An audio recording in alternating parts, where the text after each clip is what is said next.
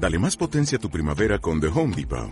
Obtén una potencia similar a la de la gasolina para podar, recortar y soplar con el sistema OnePlus de 18 voltios de Ryobi desde solo 89 dólares. Potencia para podar un tercio de un acre con una carga. Potencia para recortar el césped que dura hasta dos horas. Y fuerza de soplado de 110 millas por hora. Todo con una batería intercambiable. Llévate el sistema inalámbrico OnePlus de 18 voltios de Ryobi. Solo en The Home Depot. Haces más. Logras más. Esta es una producción de Grupo Fórmula. Encuentra más contenido como este en radioformula.mx. tal? Muy buenas tardes. Son las 3 de la tarde con 31 minutos hora del centro. Y yo los saludo. Soy Eduardo Ruiz Gili aquí desde la Ciudad de México a través de Grupo Fórmula, radio, televisión, internet y redes sociales. Recuerden, en redes sociales estamos, estamos en todas las estaciones de televisión por cable del país, estamos en decenas de estaciones de radio también en la República Mexicana y en sistemas de televisión cerrado allá en Estados Unidos. Gracias por acompañarnos de lunes a viernes. Aquí estamos y me acompañan esta tarde Liliana Alvarado. ¿Cómo están? Saludos a todos, muy buenas tardes. Y hoy este es un programa internacional, qué caray, porque desde el sureste mexicano, desde Tabasco, Ramsés Pech. Un saludo y desde la Nueva Venecia, porque está lloviendo desde hace tres días. Cuando no. Desde la cuna del narco, un próspero estado de Sinaloa. Hugo Páez. ¿Cómo? Desde, desde las playas más bonitas de la República, Mazatlán, Sinaloa, que ya pronto abrir las puertas para todos. Muy bien, ahí te quiero ver si tu cubrebocas, ¿eh? No, no, ya, aquí lo tengo. Y desde la bella ciudad de Zacatecas, el único estado que está en color naranja de los otros estados de la República que están en rojo ante la apertura de la pandemia, Luis Enrique Mercado. ¿Qué tal? Los saludo desde esta nublada Zacatecas que esperamos que llueva y saludo a Rosita y a don Rafael Olmos que nos están siguiendo todos los días a través de la 96.1 de su radio La Voz aquí en Zacatecas, desde donde se retransmite este programa en vivo y a todo color. La Voz FM 96.1. Muy bien. Bueno, eh, yo eh, en, este, en esta temporada de encierro estoy haciendo lo que no me daba antes tiempo de hacer. Arreglar mi tiradero. Abrir cajas llenas de archivos. Ah, recortes de columnas que escribí hace 30 años, 35 años. O sea, esto es un ejercicio de investigación. Ahorita narraba yo cómo me encontré disquets como este. ¿Se acuerdan de estos disquets? Uh. La capacidad era de 1.4 megas. Eso es lo que era. Y te tardabas horas en pasar y transferir la información. Bueno, me encontré como dos centenas de estas llenas de información. Dije, bueno, tengo que abrirlas. El problema es que muchas de estos programas con que los hice, pues ya no existen. Entonces tienes que navegar por la red y encontrar el programa y adaptarlo a que funcione con tu actual programa operativo. Es, divertido a fin de cuentas. Bueno, en, eh, entre una de estas me encontré una columna que yo escribí el 20 de agosto de 1998. En esa época tenía yo una publicación que se llamaba Buenos Días Fax Internet, que fundé en 1995 junto a mi queridísimo, inolvidable amigo Gustavo Alatriste. Este medio se transmitía a 20 mil números de fax cada noche, porque el Internet todavía era pues, incipiente, pero se llamaba fax Internet para que se viera muy elegante, pero la verdad es que lo mandábamos por por, fax a 20 mil faxes. Bueno, entonces yo escribí en esa fecha, 20 de agosto de 1998, una columna que intitulé ¿Cuál es el objetivo nacional? Y me lo encontré y lo que comentábamos hace rato, Enrique. Luis Enrique, podría haberlo escrito ahorita. Hoy, hoy. Y ahí les va lo que escribí hace, pues ya que son 22 años, ¿no? Sí, 22 años. ¿Hacia dónde se dirige México? ¿Cuál es el destino de nuestro país? ¿Qué proyecto de nación rige las decisiones y acciones de nuestros gobernantes? Hasta la llegada de la tecnocracia neoliberal, la mayoría de los mexicanos aceptábamos unos más y otros menos los principios de la Revolución Mexicana. Nos sentíamos herederos de lo que nuestras autoridades se encargaron de definir como la primera revolución social del siglo XX. De alguna manera consideramos que era lógico que la tierra fuera quien la trabaja, que era de elemental justicia que la seguridad social protegiera a todos los habitantes del país, que era natural que la educación fuera gratuita y laica, que era necesario que existiera una división entre el Estado y las iglesias, que el consumismo era un pecado del capitalismo yanqui. En fin, Tenemos la idea de que al país lo estábamos construyendo todos, bien o mal, para dejarle algo mejor a las generaciones venideras. Esta sensación prevaleció hasta mediados del frívolo López Portillato. Si bien ya se había debilitado como consecuencias de las chifladuras del Echeverriato, con Miguel de la Madrid se perdió por completo el rumbo, empezó a sentirse que el país iba a la deriva. Carlos Salinas, mediante el gasto de cientos de millones de dólares en campañas de publicidad, sustituyó los ideales de la revolución de 1910, muchos de ellos ficticios, pero sentidos, por otros más modernos, pero igualmente ficticios, y peor aún, ajenos a la realidad y mentalidad del mexicano común y corriente. Durante el salinato, la idea de que la tierra debería ser para los campesinos fue reemplazada por la que afirma que debe ser de las agroindustrias que tengan mucho capital que la seguridad social debe ser privatizada, que la educación de calidad solo pueden proporcionarla los particulares, que las iglesias no solo pueden, sino que deben participar activamente en el campo de la política, que hay que comprar y comprar para así ser consumidores reyes del mercado. Al desprestigiarse a Salinas como resultado del derrumbe económico de diciembre de 1994, se vaporizaron los nuevos ideales y objetivos. Ahora, sin ideales revolucionarios nacionalistas o capitalistas importados, el país no tiene un proyecto definido. El discurso oficial genera la percepción de que el objetivo nacional es incrementar el producto, el producto interno bruto en un determinado porcentaje, frenar el crecimiento de la inflación y de las tasas de interés, cuidar que no se exceda el déficit público. En fin, satisfacer metas macroeconómicas con las cuales pocos pueden relacionarse. Los mexicanos todos, y no solo los miembros de la clase política, debemos empezar a discutir qué tipo de país queremos, sobre cuáles bases ideológicas lo vamos a refundar, hacia dónde lo queremos llevar. No podemos seguir como vamos hacia ningún lado. Es lo que escribí hace 22 años. Y ahora, en mi columna de hoy digo, las preguntas con que inicié mi columna hace casi 22 años siguen siendo válidas porque nadie de la 4T ha podido contestarlas plena y satisfactoriamente, por lo menos para mí. He dicho, no, yo creo que para nadie. Yo creo que eh, el país sigue sin rumbo. O sea, sí sabemos hacia dónde vamos, hacia un desastre económico. Pero esa es otra cosa. E, esa es otra cosa. Es diferente tener un desastre económico a tener un objetivo y un propósito nacional. Esto no lo tenemos. Continúa todavía, es decir, el gobierno sigue trabajando en función de que no se pierdan que no se caiga la economía, que no nos endeudemos esas son acciones momentáneas, no te definen rumbo de nación, definitivamente.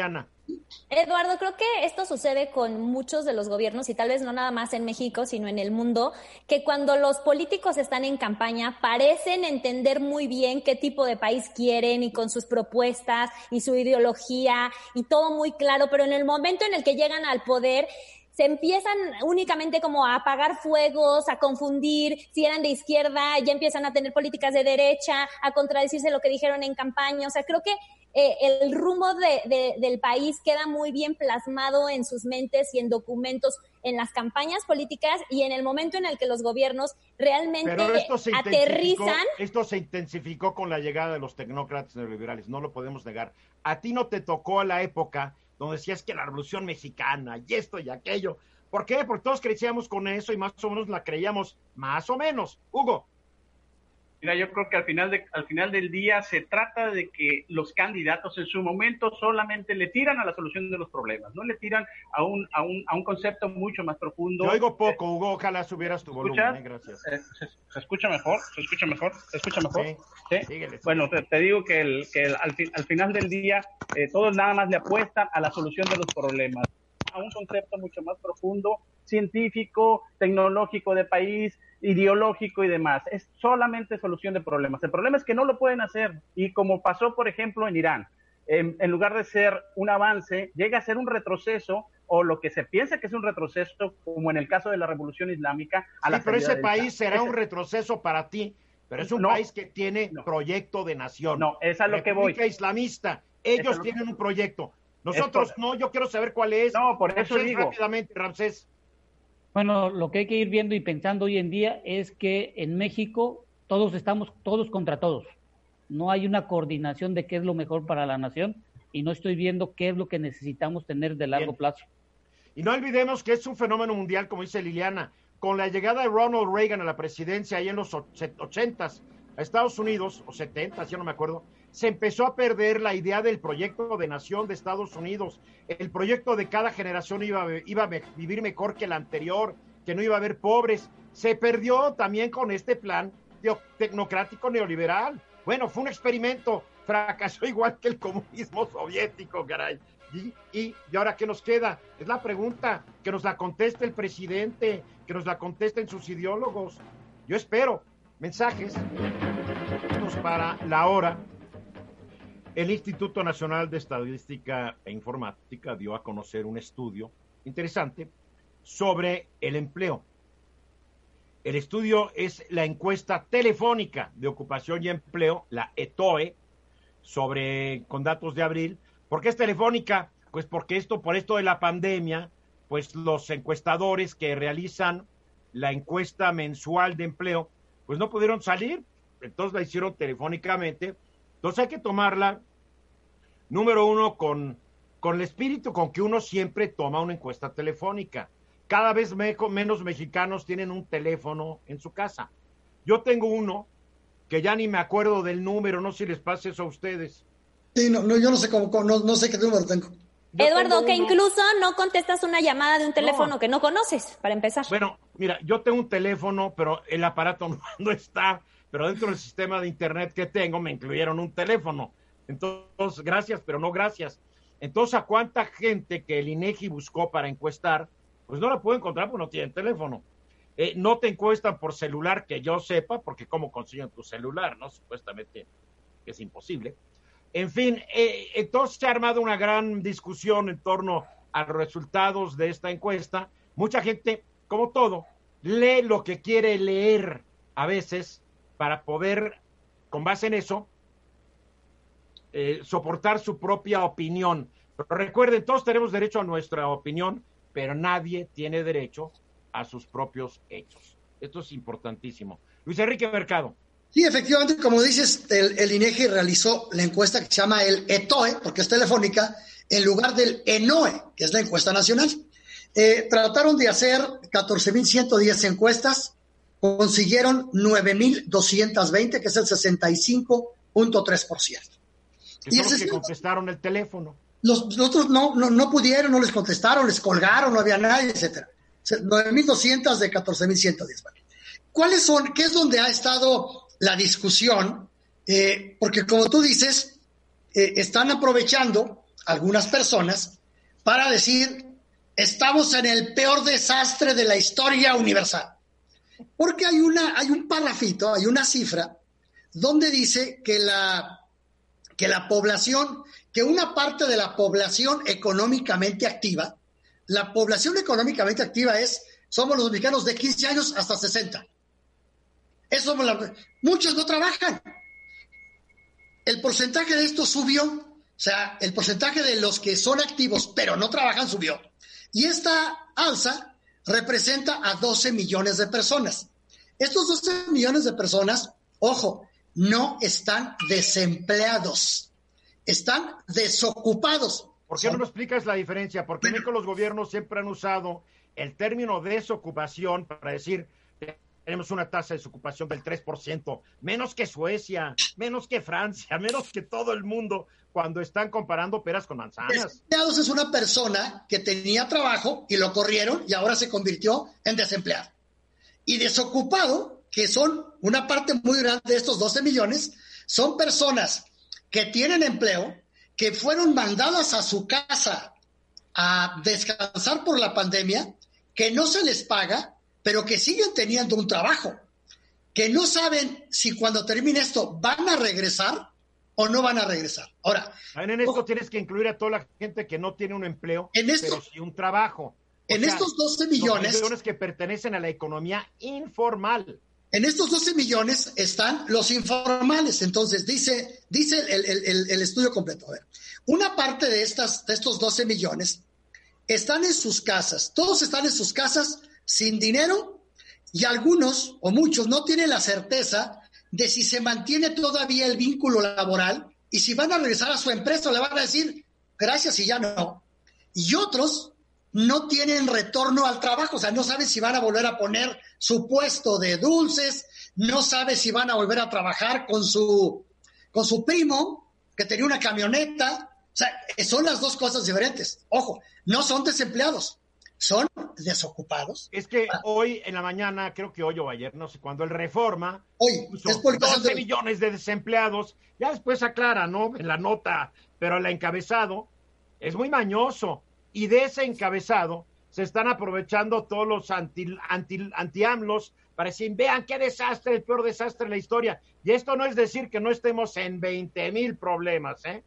Sí, sí. Pero no vale decir que hay 12 millones de empleados. Porque, porque no es cierto. Los únicos desempleados son los que anota el Seguro Social, que dejan de percibir sus beneficios del Seguro Social o que están pidiendo una compensación porque se quedaron sin trabajo. Mira, yo diría que una, que una estadística seria es ver cuáles, cuál, cuántos trabajadores había inscritos en el Seguro Social en marzo y cuántos hay el, al 30 de abril. Esa cifra bajó 750 mil personas, en números cerrados. Eso sí, son personas que pasaron al desempleo. La medición de la, de la economía informal no la tenemos en México. Como no tenemos un seguro del desempleo, pues hay personas que trabajan por su cuenta. Eh, en estas personas... por eso la tasa de desempleo que nos dan es una encuesta. No hay manera de saber a ciencia cierta, como en otros países donde te quedas en chamba, vas, pides tu seguro de desempleo y entras a la estadística, como en Estados Unidos. Hay más de 40 millones que se quedaron sin trabajo y fueron y pidieron su seguro de desempleo. Ya hay muchos que no lo han podido por burocracia pedir, pero hay ahí como que más exactitud en los datos que aquí, aquí es una encuesta. Ahora, una cosa, eh, esta encuesta, esta encuesta de la ETOE te dice claramente, la tasa de informalidad se situó en 47.7%. Bajó. Bajó, bajó, bajó, bajó 8 puntos porcentuales comparada con, con marzo. ¿Y qué te dice? La población informal salió del mercado del trabajo y ahora es población no económicamente activa con disponibilidad para trabajar. Pero a mí lo que, me cae, lo que me llama mucho la atención es que ese 8% dentro de la economía informal ha de haber ganado mucho dinero para poder tener ahorros y no salir de casa. Este, generalmente en la economía informal. ¿Qué pasa aquí, no? El propio INEGI en la encuesta del, del Nacional te dice que el trabajador informal es aquel que trabaja menos de 35 horas a la semana y gana menos de un salario mínimo.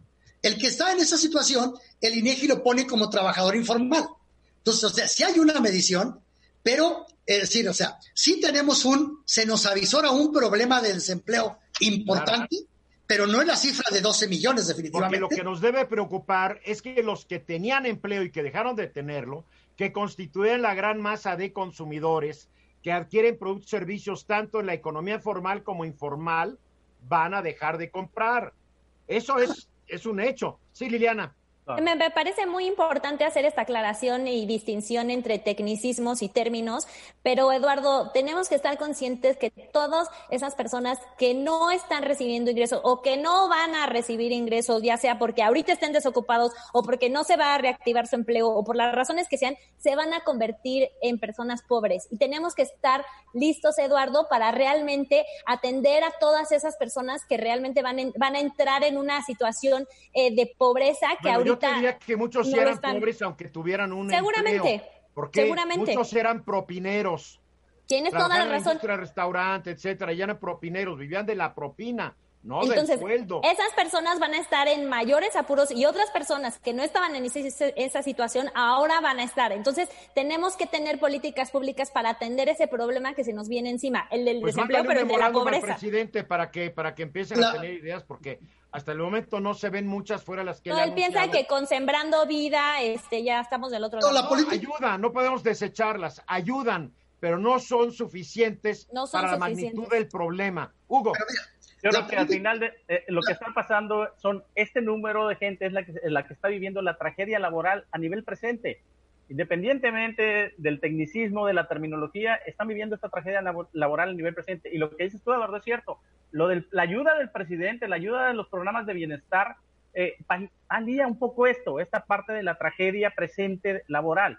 Sin embargo, eh, a mediano plazo, Vamos a ver qué pasa. Creo que van, muy pocos van a poder reactivarse. Mira, la única muy, muy difícil la situación, pero creo que es importante hacer esta distinción, Liliana, entre desempleados y desocupados. Sí, totalmente. Porque se le da un manejo muy mañoso por algunos medios de comunicación. Vendedores. ¿querías decir algo? Mira, la, política, la, política pública del presidente es el anuncio de los dos millones, no sé a quién, a quién atropellé, Perdóname. A Ramsés. A Ramsés. Ramsés, perdóname, discúlpame. Ramsés, Ramsés, por favor. Ramsés. Pero no te acerques tanto a tu cámara, Ramsés. Parece que te estás lanzando al estrellato. No, así estoy ahorita. A ver, lo que hay que ver es, por ejemplo, ahorita va a haber gente desempleada. Y se lo voy a decir en este caso, por ejemplo, en Campeche, Tabasco y Veracruz, que dependían mucho de la industria. En el año 2015, el salario promedio era de 40 a 45 mil pesos en promedio de los gentes que trabajaban en esta industria. Bajó a 25 mil. Ahorita ya estamos esperando que salarios van a caer entre 10 y 15 mil. Es decir, la gente va a dejar de tener dinero y va a dejar de circular. Viene una contracción muy fuerte porque la gente que quiere volver a tener su empleo le están diciendo, ¿quieres el trabajo? Bueno, vas con 40% menos de salario. Y esto va a traer como y eso va a tener como una consecuencia en que no toda gente va a tener dinero para gastar. El mercado de consumo se va, se está deprimiendo. Para concluir, Luis Enrique. Bueno, para concluir una cosa, la única política, la única política pública que vemos en este momento son los dos millones de empleos que anunció el presidente, de los cuales exactamente 970 mil son créditos a la vivienda y créditos de Fobiste. No tenemos realmente una política clara para hacer frente a este problema que se nos viene encima. Además son créditos. Crédito es endeudarte. Claro. pagarlo. Mensajes, regresamos. Pues de la hora aquí estamos ya de regreso. A ver, mi querido Hugo, tú dices que el gobierno federal está violando a la Constitución en vista de que le está delegando a los gobiernos la manera en que están eh, haciendo la apertura o el manejo de la pandemia? Bueno, este, esto, Eduardo, es legalmente establecido. Vaya, el Consejo, el Consejo de Salubridad General depende directamente del presidente, pero constitucionalmente depende del presidente. Y las decisiones que se tomen son responsabilidad de él. Si quiere el presidente y, por ejemplo, en este caso, el vocero de la pandemia, Hugo López Gatel, que fue el que lo anunció, este, delegar esas normas, aplicarse en los estados y en la Ciudad de México a los mandatarios, tienen que hacer una modificación constitucional. Hasta ahorita nadie lo ha dicho de esta forma. El, ministro José Ramón, el exministro José Ramón Cosío sí lo comentó, algunos ministros también lo han comentado, de que esto necesita una reforma constitucional. Eh, claro, los gobernadores desde un principio y la sociedad ha tomado mucha distancia del presidente en el sentido de tomar su propia iniciativa porque ellos se han resguardado más que lo que ha hecho la federación. Entonces, posiblemente tienen miedo de que el gobierno federal imponga reglas mucho más laxas que arriesguen más a la población o a los estados y demás. Pero, por ejemplo, esta parte donde ya el gobierno agarra y este, normatiza el semáforo, los semáforos, y después dice, pero cada estado lo va a poder, va a poder poner sus propias reglas de acuerdo a una cierta, una cierta, digamos, tabulación de los, de las características que ellos ven. Pues sí, nada más que esto se puede, digamos, en común acuerdo se podría aceptar, pero esto tiene una responsabilidad constitucional. ¿Qué quiere decir esto? Pues que puede ser también motivo de alguna denuncia, de alguna controversia y de una responsabilidad directa al presidente de la República o al Ejecutivo. Este, en ese caso, ¿no? Por ejemplo, estamos hablando en específico del artículo 73, fracción 16 de la Constitución, y dice, por ejemplo, el artículo en su primera fracción, el, el Consejo de Seguridad General dependerá directamente del presidente de la República, sin intervención de ninguna Secretaría de Estado, y sus disposiciones generales serán obligatorias para el país. La segunda fracción de esto dice, en caso de epidemias de carácter grave o peligro de invasión de enfermedades exóticas al país, el Departamento de Salubridad tendrá la obligación de dictar inmediatamente las medidas preventivas indispensables a reserva de ser después sancionadas por el presidente de la República. Tercero, la autoridad sanitaria será ejecutiva y sus disposiciones serán obedecidas por las autoridades administrativas del país. Esto está hablando por los gobernadores, también por las secretarías de salud de los estados, de la Ciudad de México y demás este, este, tipo, este tipo de reglas pues se tiene que cumplir o simple y sencillamente tienen que seguir un protocolo para eh, tener ese espacio, los estados, un espacio legal. Porque hemos visto también que en, cuando, cuando todos están de acuerdo no hay tanto problema, pero ya estamos viendo que gobernadores francamente están abiertos contra el presidente, contra lo que se está dictando. Pero es que no hay que olvidar que la constitución del 17 es centralista. Esta constitución la escriben los que ganaron la balacera y que entre ellos estaban divididos y peleados, pero la escriben los vencidos y los, y los vencedores pues tuvieron, los vencedores tuvieron, los vencedores le escribieron los vencidos, pues hay como solamente mirando, y dentro de los grupos que ganaron hubo unos que se impusieron sobre otros, especialmente el grupo de Carranza. Pero es una, es una constitución centralista y la, los, yo creo que los gobernadores ya quieren tener más atribuciones. Estamos viendo al revés en Estados Unidos, ¿Eh? donde Trump quiere imponer un centralismo y casi imponerse como dictador de Estados Unidos, mandando al ejército a los estados. Liliana. No, y, y no, yo no voy a cuestionar la parte legal, Hugo. Me parece que lo más importante es cumplir con la normatividad, pero sí creo que, o sea, y esto es una pregunta para ti, ¿tú crees que lo más lógico y lo mejor sería que eh, desde la federación se dictara eh, las, las normas y los protocolos de apertura general para los, 30, los, los 32 estados? Y por otra parte, Eduardo, también acuérdate que Trump en un principio dio un manotazo y dijo, yo soy el que va a ordenar cuando los estados abran y no pasó ni siquiera una semana, Eduardo, cuando se echó para atrás y dijo... No, porque el mismo día que lo dijo Liliana le dijeron que él no tenía la que él no tenía la facultad, pero, o sea, por eso es una pregunta para Hugo, fuera de la parte normativa, ¿a ti te parece que lo adecuado sería que se haga una... Eh, una apertura o un cerrazón desde la federación independientemente o sea, que de las fue el gobierno federal. No, no, no. Pero es que como gobierno federal no tienes que aplicar la norma a rajatabla para toda la República. O sea, para eso es un acuerdo con cada gobernador. El problema está en que esto se ha ido perdiendo mucho y está enfrentado. Porque López Gatel no acuerda con los gobernadores. Recuerda que todas las, todas las comparecencias que ha tenido ante gobernadores, ante legisladores, se les pone al brinco, porque como él está bajo la tutela directa de su patroncito, cree que le puede faltar el respeto a un gobernador, a una senadora, a quien quieras. Estás viendo un enano que subió al tabique y no respeta a nadie.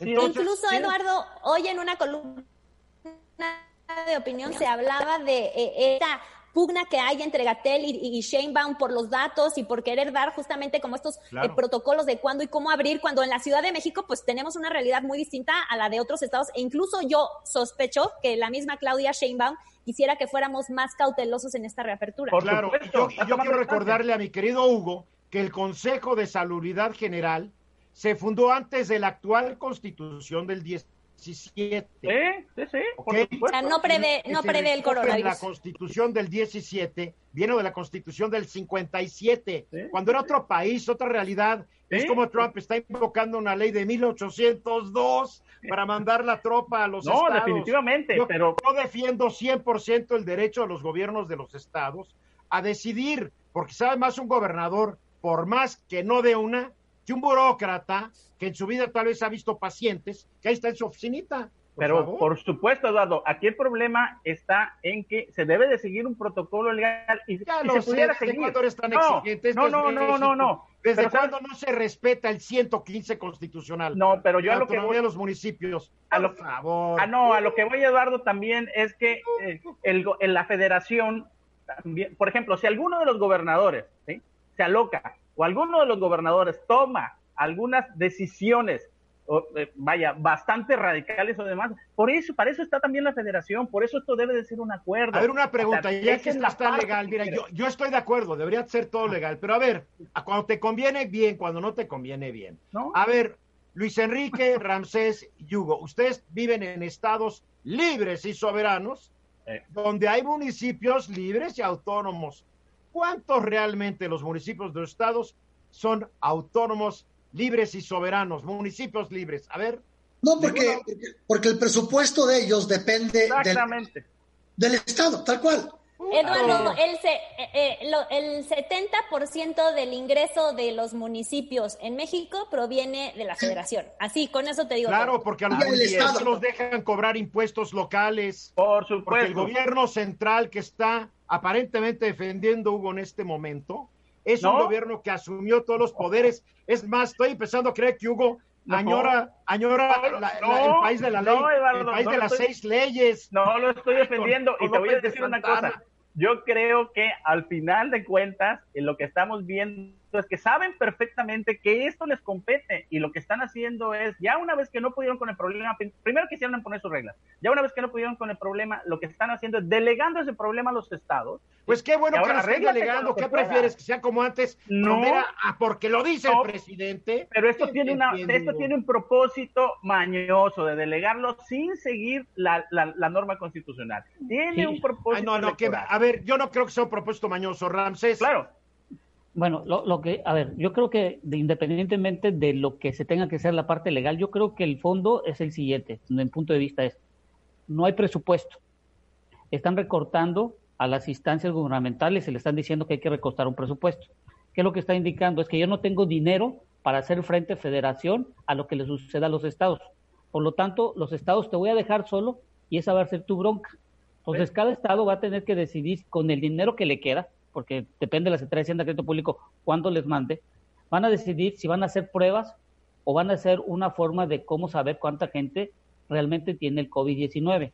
Y no nos engañemos, la... gente sabe, mi querido Hugo, por más que le quieran endilgar o endosar el problema a los estados, la gente sabe que el gobierno se equivocó en su tratamiento de la pandemia. La, la menospreciaron, dijeron que era una gripita, y se convencieron cuando el agua ya nos llegaba a todos aquí. Para concluir, te quedan 30 segundotes, Hugo. Es una responsabilidad legal de la federación llevar esta batuta, no la puede hacer, lo único que está haciendo es calladito, está delegando todo, sin, sin embargo, creo que este camino legal se debe haber seguido o se tiene que retomar ahora después de la pandemia. Definitivamente, porque como tú estás diciendo, es una ley bastante anacrónica ya. Totalmente. Gracias, Hugo. Mensaje, regresamos. Estamos de regreso exactamente 15 minutos después de la hora. A ver, hay una noticia que, que, que, que, creo que todos nos tiene medio desconcertados. El precio del petróleo mexicano que hace unos meses, eh, hace menos de un mes o un mes y pico, estaba en menos cero, así hay que decirlo, estaba en números negativos el precio de un barril. Ahora ya está llegando a los 30 dólares y la gente, como yo y muchos dicen, bueno, ¿qué va a pasar? ¿Va a subir el precio de la gasolina, eh, la inflación? ¿Por qué rebota y por qué el precio está yendo? Parece un yoyo esto, mi querido Ramsés. La verdad, no, yo no creo que haya más riesgo en una industria que los precios estén fluctuando como en montaña rusa. ¿Cuál es la, la, tranquilidad que te puede dar, sea como inversionista, sea como, como consumidor? Bueno, lo que hay que eh, dar y, enfatizar, ¿te acuerdas que lo dijimos enero, febrero, en marzo? El problema del almacenamiento, que en mayo iba a ser un problema. Bueno, el problema del almacenamiento ya está controlado a nivel mundial. El problema que hubo... a ver, ¿por qué se controló a nivel mundial el almacenamiento? Porque eh, lo que se hizo es que se bajó la producción por parte de los países del OPEP Plus o OPEP más, que es lo que estamos viendo ahorita, una contracción en cuanto a la producción. Y eso se bajó la producción, se dejó que se gastara se consumiera el que sobraba y ya hay dónde guardarlo. Y hay dónde guardarlo, es lo que está sucediendo en el mes de mayo.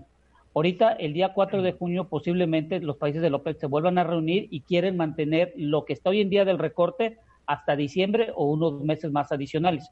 Y esto es lo que está dando la estabilidad. Hoy estamos viendo ya el WTI que está por arriba de 35 dólares y hoy está ganando un dólar con 50 centavos hoy día. O sea que es un mercado que está manejando como una industria monopólica donde se está controlando la oferta para que los es como la de los diamantes, ¿no? Se, hay no sé cuántos diamantes guardados en bodegas de esta empresa de Beers y dejan salir unos cuantos diamantes al año para que no bajen de valor. Así estamos, ¿no? Así, así estamos y ahorita hay que acordarnos que ahorita lo que estamos viviendo hoy es una percepción de lo que pensamos que va a suceder dentro de 30 días. O sea, estamos en una percepción precios hoy en día. futuros futuros. Entonces la percepción está basada en especulaciones.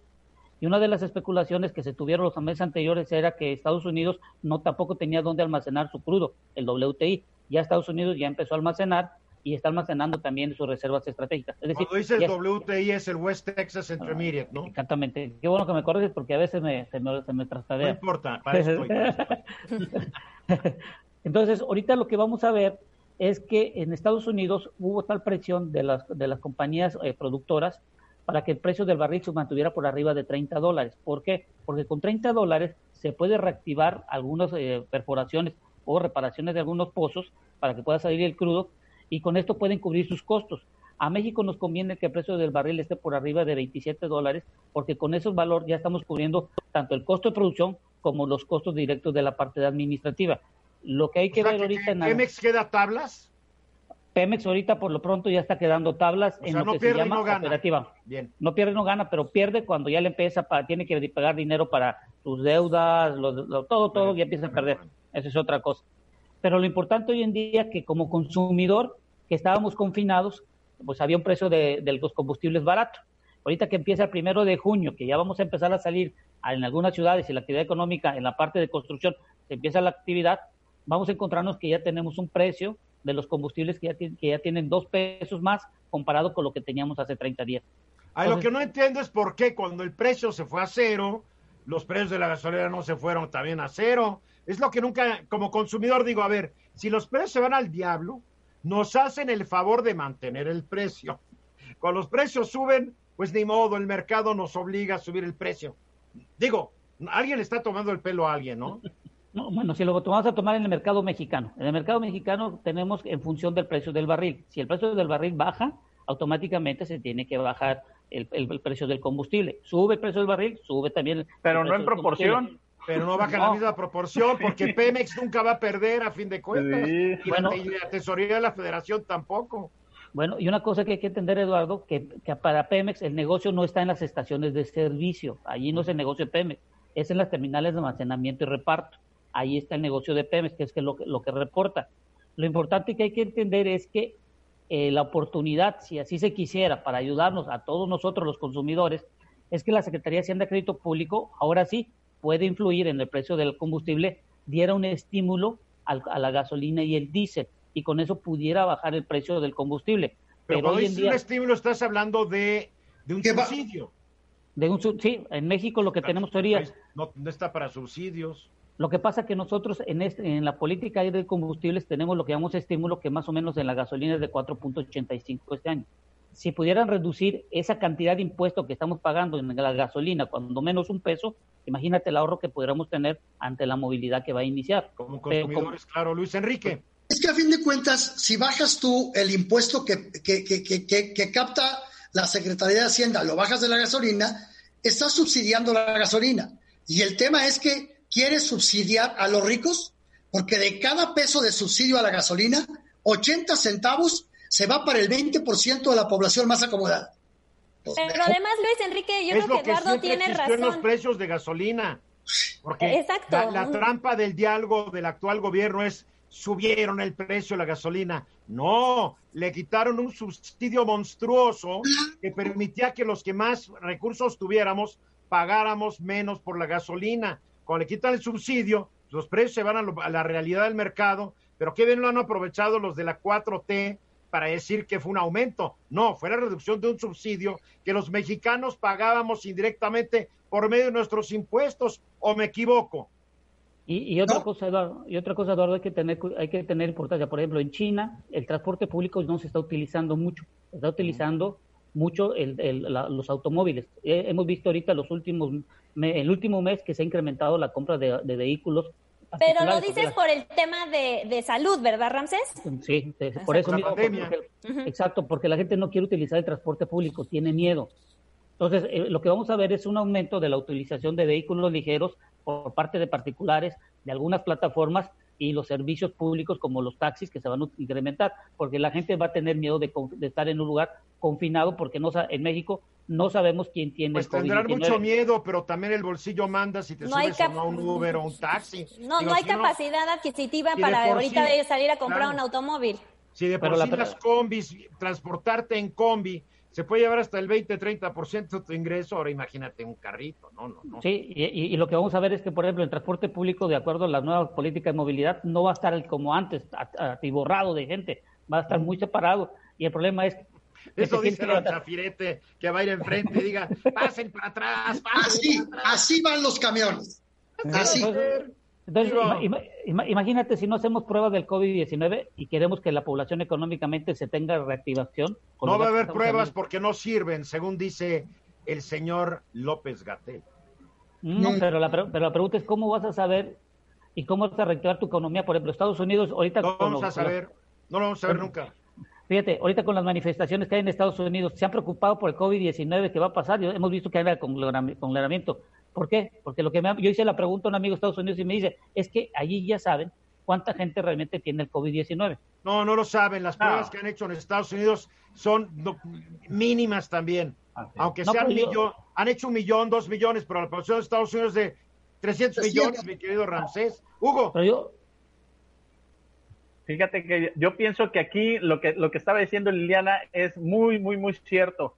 Este lo, lo que estamos viviendo es una desproporción política entre el discurso y el precio de la gasolina, donde lo estamos sufriendo nosotros. O sea, me pueden decir que la gasolina sube, baja, se va hasta el suelo, lo que dice este Eduardo Ruiz pero si eso no se refleja directamente en el costo, yo llegué aquí a Mazatlán con la gasolina cuatro pesos abajo. Hace mucho tiempo, 35 no, bueno, dos meses, bueno, dos meses. Pero ¿sabes qué? Pero la sufrimos un año y medio o dos años a veinte y tantos pesos. Y ahorita ya está otra vez, está otra vez nada más un peso cincuenta abajo de cuando llegué yo. Ni estás manejando, no te quejes. los precios de, los precios es, a ver, es irracional como país pretender tener combustibles baratos. Es, es irracional, es ilógico desde el punto de vista ecológico, desde el punto de vista económico, desde el punto de vista de subsidio. Los combustibles se van a seguir moviendo para arriba o para abajo según el precio del petróleo, el precio del peso contra el dólar, y esa va a ser la realidad. Y cuando baja, no es fruto de la generosidad de López Obrador, y cuando sube, no es fruto de su maldad. No es cierto. O sea, está fuera de su mercado. No el mercado. Estar como en Venezuela, que es el paraíso que donde hace poco te cobraban un litro a un, a un bolívar. Y ya están importando, y ya están importando petróleo porque ya se les acabó. Ya las colas son brutales. Con subsidios. A ver, Ramsés, para concluir, que casi tenemos que ir a mensajes. Ok, Eduardo, nada más hay que tener este dato. No veo a nadie lo, que, lo, lo, que pagamos, lo que pagamos nosotros de impuestos es el 40% por cada litro que estamos pagando nosotros. O sea, ahí está la realidad. Y esto es algo que heredó el actual gobierno. Esto no es nuevo. Esto viene de que fundó Pemex, creo, ¿no? Y, y, ese 40% comparado con, por ejemplo, en otros lugares que producen y tienen sus refinerías como en México, están pagando no más del 20%. Entonces, la pregunta es, ¿cómo le ayudas al consumidor ante la nueva realidad que vamos a tener hoy en día del poder adquisitivo de cada uno de nosotros. Pero la realidad, Ramsés, es que ahorita no, no debemos ni podemos hablar de subsidios para ayudar al, consumidor. La economía no está para Pero no sería subsidio, sería cobrar menos impuesto. En menos impuestos, esa es la diferencia. le echaban dinero para que la gente le saliera barata y, en segundo lugar, también como dice Luis Enrique, no, no olvidemos que al final, eh, cuando estás apoyando al consumidor, estás apoyando a los consumidores de mayores ingresos, cosa que pues va un poco en contrario con la filosofía de este gobierno. 30 segunditos, Ramsés. Nomás te quiero decir una cosa, Liliana. Tú nunca llegaste a llenar tu gasolina 5 litros por un peso, ¿verdad? No. Escucha, está mucha. la prepa la mexolina te costaba 20 centavos el litro. Si no traes nada un peso, ya la, ya la decías en tu ocho. Ramsés, se nos acabó el tiempo, ni modo. los mensajes, regresamos. Estamos de regreso, exactamente 31 minutos después de la hora. La organización, el tanque de ideas, el think tank, como, como, como lo quieran llamar, eh, en donde una alta directiva es nuestra propia Liliana, Etos Laboratorio de Políticas Públicas, acaba de lanzar un reportaje en donde señala que existe una riesgosa relación entre el COVID-19 y el tabaquismo. Pero mira, la experiencia mía con la gente que fuma, mi querida Liliana, a el programa tenemos una queridísima compañerita que fuma como chimenea. Saludos a Tere. Yo no, la mencioné, pero por más que le dices Tere, la gente está muriendo fumadora, pues de algo me tengo que morir. Bueno, es tu vida y tu muerte, ¿no? A ver, platícanos lo que descubrieron ahí en Etos. Así es, Eduardo. Pues fíjate que eh, sacamos este reportaje justamente en el contexto del Día Mundial sin Tabaco que, se celebró este pasado domingo, Eduardo. Y eh, pues bastantes hallazgos interesantes, sobre todo Eh, uno, eh, esta relación que tú mencionas que existe entre el COVID y el tabaquismo, y, lo digo así, Eduardo, porque seguramente muchos de ustedes han recibido eh, artículos donde incluso se dice que el tabaco puede ser este benéfico para superar el COVID, ¿no? O sea, este tipo de, locuras que se han estado reenviando. Por eso es muy importante porque acercarnos. tequila, porque el calor del tequila mata el virus. Sí, o, Lysol, ¿no? Como Trump. Cada estupidez, no, pero en fin. Y es muy importante, Eduardo, estar como cerca de, realmente todos estos estudios eh, científicos y, de fuentes académicas que nos dicen pues totalmente lo contrario, ¿no? Uno es eh, eh, poner énfasis en esta relación entre el tabaco y el COVID, Eduardo, y dos, también darnos cuenta que durante toda esta época de la pandemia, Eduardo, las tabacaleras han actuado como han querido. Y déjame explicar esto. Mira, eh, nosotros, eh, no es por ventanearnos, pero ya no somos tan jóvenes, ¿verdad? Entonces, no... Tú no, lo serás, tú no lo serás. Pero Hugo, Enrique y Ramsés estamos en la flor de la adolescencia. Me puedo imaginar, Eduardo, pero, pero mira, en realidad eh, los jóvenes están bombardeados. Yo me la barba y el pelo de blanco para ver ya, de 15. Eduardo, mira, los jóvenes eh, reciben todo el tiempo eh, promociones y publicidad y descuentos por parte de las tabacaleras de todos sus productos. Eh, yo no soy una persona que fuma, no sé si algunos de, ustedes, de nuestros panelistas lo hacen, pero solo para explicar. Hasta hace ya muchos años lo dejé. Eduardo, pero por ejemplo, a ti ya no te tocaron todos estos productos electrónicos, ¿no? Ah, no. que ahora, que ahora existen y, la, hay dos grandes tabacaleras, eh, por resumirlo, Eduardo. Una es Philip Morris, que tiene estos nuevos productos que se llaman IQ. Eh, OS y la segunda es British American Tobacco que tiene los Vibe, ¿no? Eh, resumiéndolo. Son lo mismo, a fin de cuentas, son cigarros electrónicos. Una, Eduardo, funciona a través de tabaco, que les llaman como hits, ¿no? Este, que tienes que comprar como para ir rellenando, digamos, como tu dispositivo.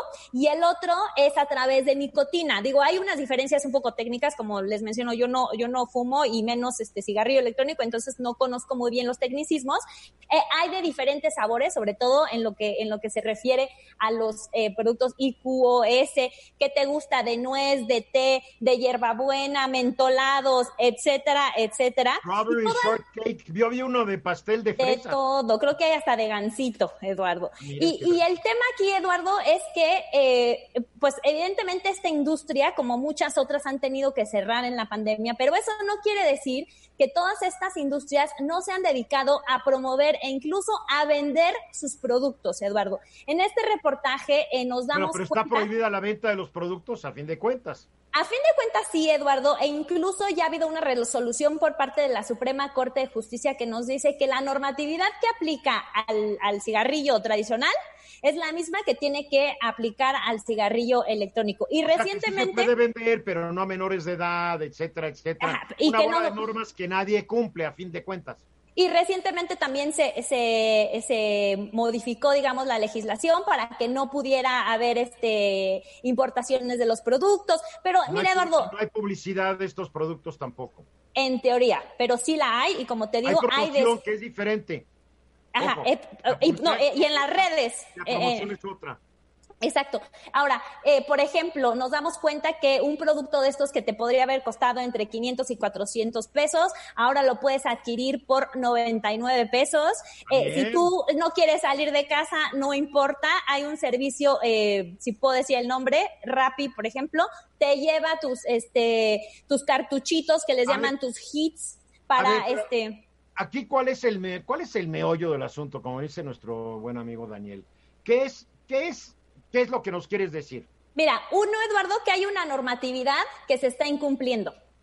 Dos, Eduardo, que hay una normatividad que se está incumpliendo en un contexto sumamente peligroso, en donde hay diversos estudios que nos dicen que las personas, incluso la Secretaría de Salud dice que uno de cada diez muertos por COVID tenía un antecedente de tabaquismo, ¿no? Y tres, que las autoridades no están haciendo su trabajo al realmente eh, sancionar y, ver que se cumpla con la, eh, es la el convenio marco de la Organización Mundial de la Salud y eh, la ley de control del tabaco. Lo que estás proponiendo es que se, que se imponga la ley para que la gente no Que se imponga la ley, o sea, eh, creo que en la legislación... Problema, Liliana, mi experiencia, que no es mucha comparada a la tuya, es que cada vez que prohíbes algo, la gente lo hace más.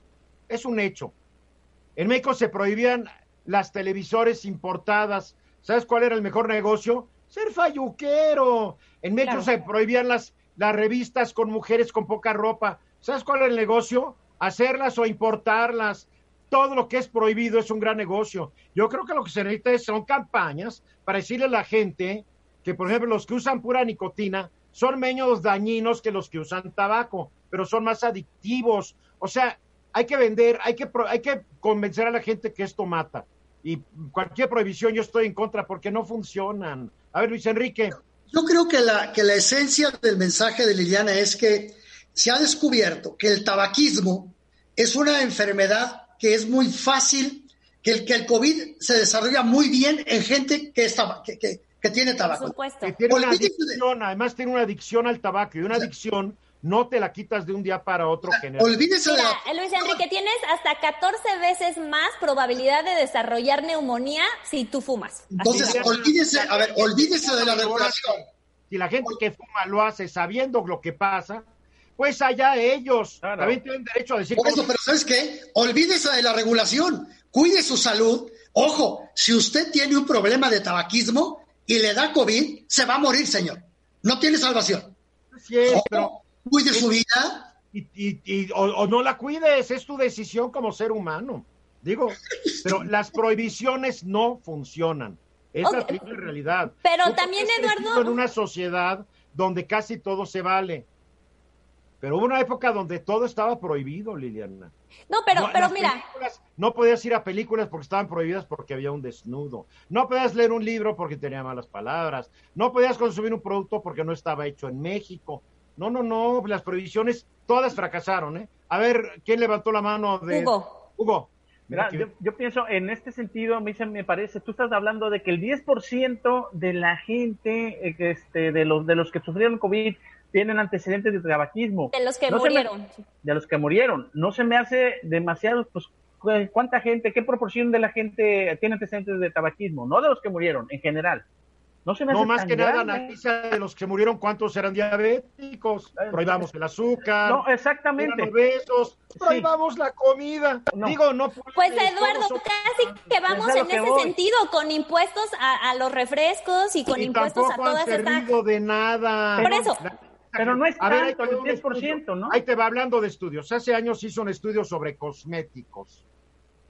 Por más que suban los precios de los cosméticos, Liliana, las mujeres los siguen consumiendo.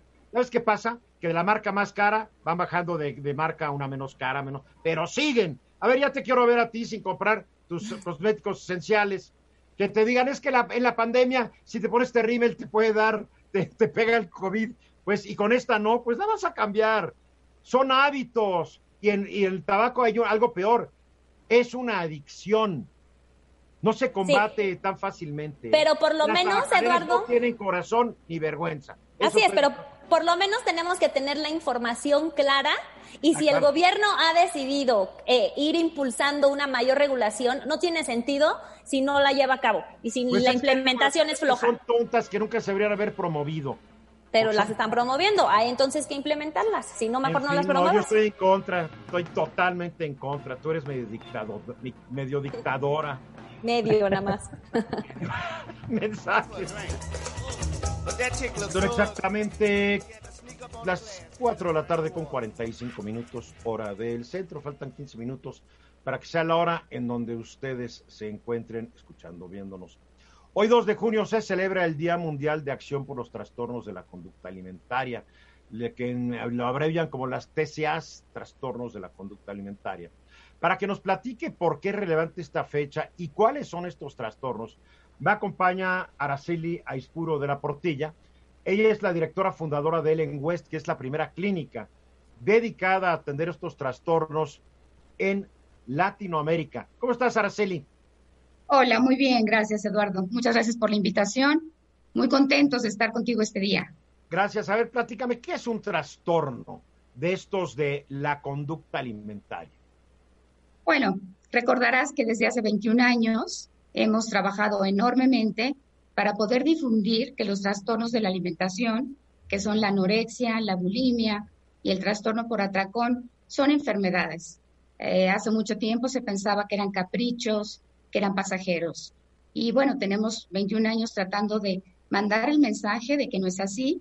Y hace tres años, en el 2017, logramos que el Senado decretara el 2 de junio como el Día Nacional de la Lucha contra los Trastornos de la Alimentación. Es el único país que ha logrado que el Senado decrete esta fecha y se eh, definió también el morado como el color de la lucha. A partir del 2017 se iluminaron muchos monumentos en la Ciudad de México de morado y em, eh, es el objetivo es como dignificar estos trastornos, porque desde el mito de que era un capricho o que era algo que hay que esconder, ¿no? Porque todas las enfermedades mentales están Como el alcoholismo, ¿no? Que dicen es un vicioso, en vez de Exacto. es un adicto, es una adicción. Exacto. Exacto, es una enfermedad. Es un vicioso, no, es un enfermo de una adicción. Exacto, y en el caso de las chicas, que representan el 80-90% de las personas que se enferman, eh, bueno, pues se pensaba que era como un capricho. A ver, te voy a hacer varias preguntas para, para, para eh, centrarnos un poco. ¿Qué porcentaje de la población mexicana, que hoy es el día en México, padece un trastorno de la alimentación? Sí, los últimos estudios marcan alrededor de dos millones de personas en la República Mexicana con estos trastornos. Y hay que pensar que el 20% mueren a consecuencia de la enfermedad. No serán más, porque este país es el primero o segundo del mundo en gordos, que creo que es un trastorno de la alimentación, ¿no? No, lo que pasa es que la obesidad no está contemplada dentro de los trastornos de la alimentación. ¿Por qué? ¿No, no dejamos de comer los que estamos sobrepeso? Está considerado nada más el trastorno por atracón, sea o no. Es, el, es una conducta compulsiva en donde una persona come hasta incluso provocarse dolor. Es como una parte compulsiva que claro que dentro de la obesidad sabemos que el 80% de las personas con obesidad tiene trastorno por atracón. Pero hay un tema más político que no ha permitido que la obesidad se incluya dentro de tal, porque no han querido darle la connotación, digamos, de la parte emocional que conlleva. Y por eso hay tanto fracaso en el tratamiento de la obesidad cuando no se incluyen los aspectos emocionales. ¿Será que las industrias que nos venden un bolón de carbohidratos en forma física o líquida eh, se oponen a que se considere un trastorno alimentario?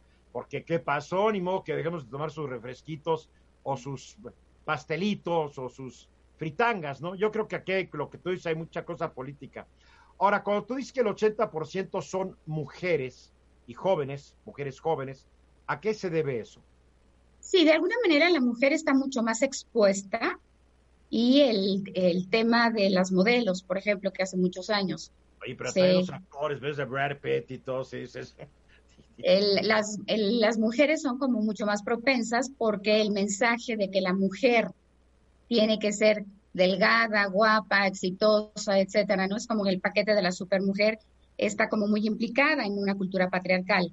Eh, a mí hace muchos años cuando me preguntaban por qué los hombres no, recuerdo que les decía que un día cambió el estereotipo de mujer perfecta y que afortunadamente en el caso de los hombres no. Eso lo dije hace 21 o 20, pero ahora el estereotipo de hombre también cambió. Entonces, ese hombre normal, ¿no? Que existía antes, ahora ya se hizo mucha difusión y en donde entonces la imagen eh, perfecta o ideal de un hombre es un hombre musculoso. Y ahí tenemos un trastorno que se genera, que se generó y que es muy, muy frecuente, que se llama vigorexia que eh, se, está definida como la anorexia a la inversa. Es decir, la persona con anorexia se ve grande en el espejo y se restringe para verse más pequeña.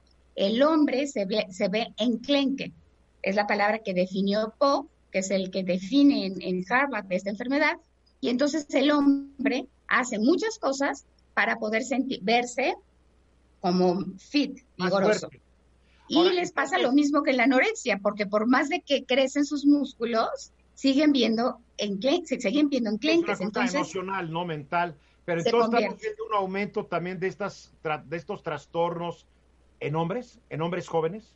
Sí, el tema de la vigorexia, digamos, tiene 10 años muy fuerte, porque también es un asunto muy económico grande, que implica pues mucho consumo de proteína, la proliferación enorme de gimnasios que estaban abiertos las 24 horas al día, y entonces digamos, creo que los hombres que tienen vigorexia son los que están como menos conscientes de estas enfermedades y pueden producir muerte incluso porque el, desde los anabólicos, el exceso de proteína provoca daños renales y enjutamiento en los testículos que puede provocar infertilidad.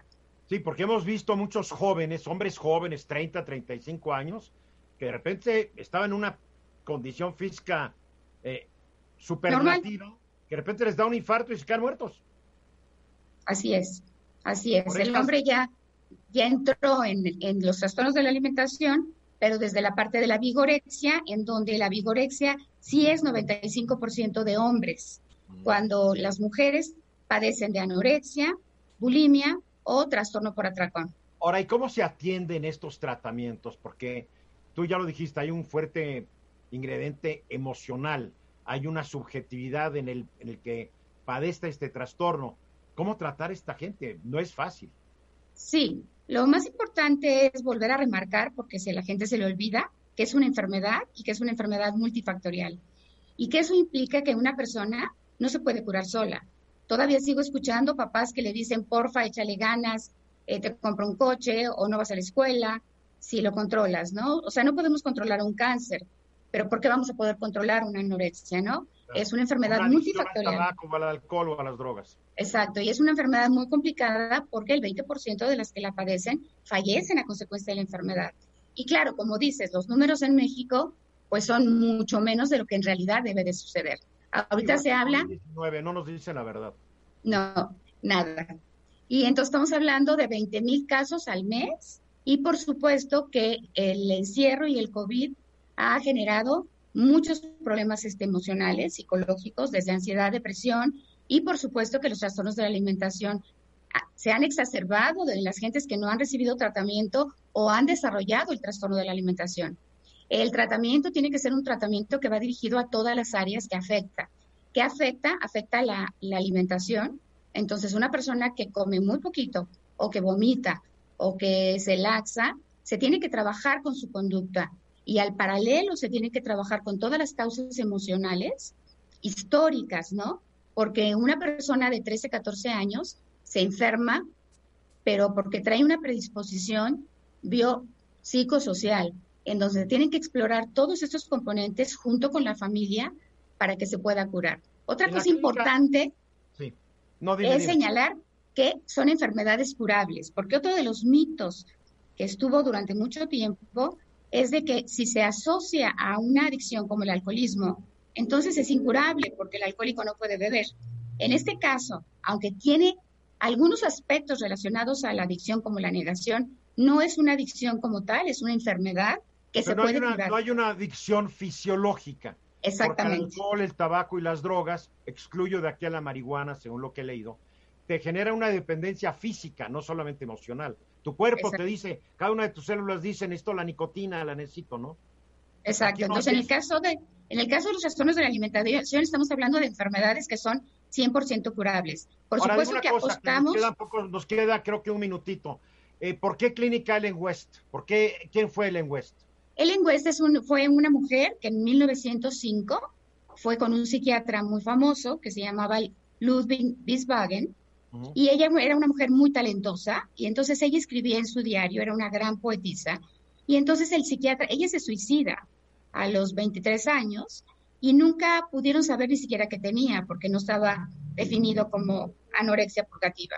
¿no? Le dieron diagnóstico de esquizofrenia. Entonces, cuando ella se suicida, él publica este caso y es un caso en el que yo me inspiré para poder transmitir que hoy por hoy es una enfermedad 100% 30 segundos, quedan 30 segundos, dame una dirección eh, de correo, de internet o de Twitter o de Facebook. Muy bien, les doy, les doy el Instagram que es Ellen West MX, el Facebook que es Ellen West México y un celular a donde pueden llamarnos. No olvídate, va a ser por redes sociales, celular no te van a hablar y tú lo sabes. Ok, perfecto. MX en Instagram y Ellen en West Instagram. México en Facebook. MX. Por todo lo que haces, Araceli, mil felicidades. Sigue con el buen trabajo ya 20 años. 21, ¿verdad? 21. Gracias, Araceli. Muchas gracias, Eduardo. Un placer. Ya nos vamos, nos vemos, nos vamos, nos vamos mañana a 3.30 de la tarde. Yo estoy aquí de regreso con todo el equipo. Sigan aquí en Fórmula. Yo soy Eduardo Ruiz. Esta fue una producción de Grupo Fórmula. Encuentra más contenido como este en radioformula.mx.